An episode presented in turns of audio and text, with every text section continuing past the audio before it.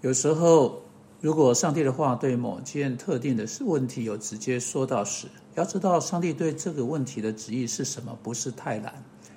对任何一位基督徒来说，他该不该行奸淫，这绝对不会有疑问的，因为上帝的话说不可奸淫。你不该奸淫，你必定不可奸淫，这很清楚，这很明白，这很明确，很绝对啊，这是无所不包的，故不应该有任何疑问。你应该有办法说，如果我去做，这是错的；如果我没有去做，这是对的。在你的心中对此不该有任何的疑问。那现在是我应该去哪里读大学的问题？我应该去读这间学校，或我应该去读那间学校？是我应该去跟谁结婚的问题？我应该跟这个人结婚呢？我我应该跟那个人结婚呢？他们两个人都想要娶我，我应该跟哪一位结婚呢？像这类的问题，在上帝话语中并没有具体的指引，圣经没有说非要嫁给香港人不可啊，圣经没有这样讲，所以我们就可以不用考虑香港人了啊。现在那就是问题出现的地方。我今天应该打打红色领带，或打黑色领带，或不打领带呢？圣经没有告诉我们这个，这是我们开始产生混乱的地方，这是我们因此在心中产生疑问的地方。就在这里，许多人开始对这类的问题给出他们自己的答案。他们说，环境会使我清楚我应该做些做什么事情，环境不会使你清楚你应该做什么事情。他们说，那么关于开门关门是怎么回事呢？有些开门关门会导致你走上错的路。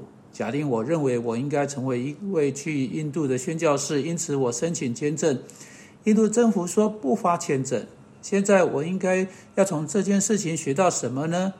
在这个例子中，环境中的关门告诉我需要学到什么呢？呃，有一个人说，很明显的，你不应该去印度宣教，是这样的意思吗？也许另一个人来，他说，哦，不是啊，你这样想不并不正确，的意思是你根本不可以做宣教士。第三个人过来，他说，哦，不对。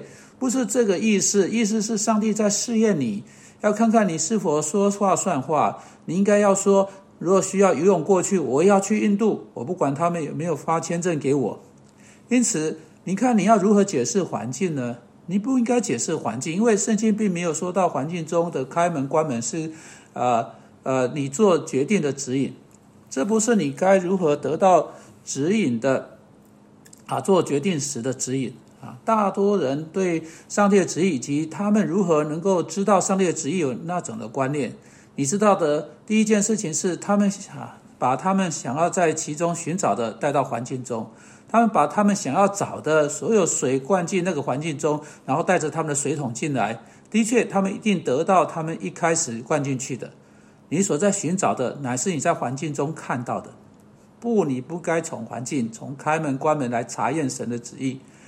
现在你需要知道，确实是啊，是有上帝开门关门这回事，但你只能在实际事情发生之后才能知道，而不是在这件事情发生之前。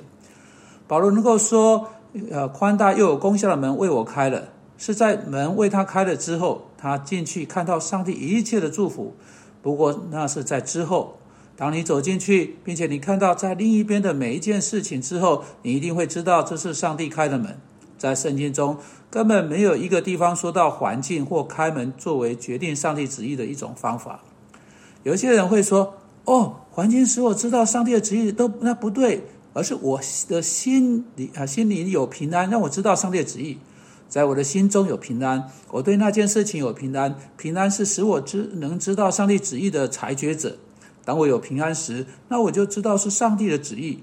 哦，不对。”你听过保罗说到一个人如何能够丢弃良心，变热铁弱冠，以致当我们违反我们在上帝面前的标准时，良心不再敏锐，不再记录或抗议。只因着你有平安，并不意味着你是对的，有可能意味着你相当不敏锐。平安不是知道上帝旨意的方法。许多人对某件事情有平安，结果是落入一个很大的混乱中，因为他们追随这个作为上帝啊明白上帝旨意的工具。人们提到的在格罗西书呃中的那一节经文，在那里说的根本一点都没有说到跟引导有关的任何事情，而是在呃说到在上帝百姓的身体当中的平安。这是这节经文在说的，要让这种平安住在你的心中。你渴望在上帝百姓当中的和睦，而不是在上帝百姓当中的分裂和混乱。要让这啊是否会带给啊上帝百姓平安，成为你的裁决者，成为你要做或不做的决定性因素。当你什么时候有时间的话，请你去读上下文，看看保罗在说的是什么。他根本不是在说到做决定，或者明白上帝的旨意。好，那你怎么明白上帝的旨意呢？首先，你要跟上帝有对的关系，这是保罗在这里说的。你不会知道上帝旨意，除非你愿意去知道啊，甚至除非你愿意去做他的旨意，除非你愿意说主啊，尽管你的旨意跟我的意思相反，但我要去做你的旨意。除非你全部卖给上帝，不然就不要期待你能有效地查验并决定上帝的旨意。当我们假定你做了我们所说的这些事情，你的心对了，你想要知道上帝在许多方面的旨意，你能够呃，你如何能够知道上帝的旨意呢？你只能以一种方式知道，经由上帝的话。上帝不会来到你的耳边对你低语，告诉你他要你做什么。他不会给你里面有灵的查验，在里面的激动或感觉或平安或环境或带着直接启示来到的人或天空中的意象或你放出去的羊毛。所有这些方式都不是明白上帝旨意的方法。明白上帝旨意的方法只有一个，那就是经由上帝的话。你说，可是他的话并没有告诉我要跟哪一个弟兄结婚，要读哪哪一所大学，要打哪一条领带。哦，是的，圣经有，圣经真的有，是的，圣经有，不是具体的，但圣经告诉你做成一个好的决定所需要知道的一切。上帝的话借着替代方案将你包围起来，有时候只有一个，像在奸淫这个例子，你只有一个选项，你不可奸淫，不然你就犯罪。这是上帝说的。至于要跟谁结婚这件事情，圣经说只要嫁在主里面的人，并且圣经在许多不同地方描绘一个好的基督徒弟兄应该像什么样子。当你开始采用合乎圣经的原则，只要加在主里面的人，以及一个好的基督徒弟兄应该像什么样子，你就可以在你的四周发现那些请你嫁给他们的人，或在最近的将来可能请你嫁给他们的人是两位或三位，有可能甚至四位，所有这些人都会包括在那个图画中，成为可能的对象。接着，在上帝话以那样一般性的用词表示，只要嫁在主里面的人，以及只要嫁给有这种种类特质的人。当你把所有外面的人都去掉之后，你怎么知道啊这两位或三位或四位当中的哪一位呢？哎，在那个时点上，乃是啊权宜之计的问题，乃是个人偏好的问题，乃是单纯渴望和选择的问题。你可以啊运用在其上。啊，你在这三个弟兄当中选择任何一位都不会出错，你嫁给任何一位都不会出错。上帝是一位有剩余的上帝。你知道，当那一大群人聚集，耶稣为每一个人预备足够的饼、足够的鱼，剩下的零碎装满了十二个篮子，去吃篮子中的任何一个饼，而不而不是他们所吃的那个饼，会是错的吗？不会。上帝是丰富的上帝，是有剩余的上帝。他不总是缩小我们的选择，只到一个上面。他给我们可选择的东西，他赐给我们头脑，并且在他话语的架构之内，通常会有好几个可能的选项，其中任何一项都是好的、合适的。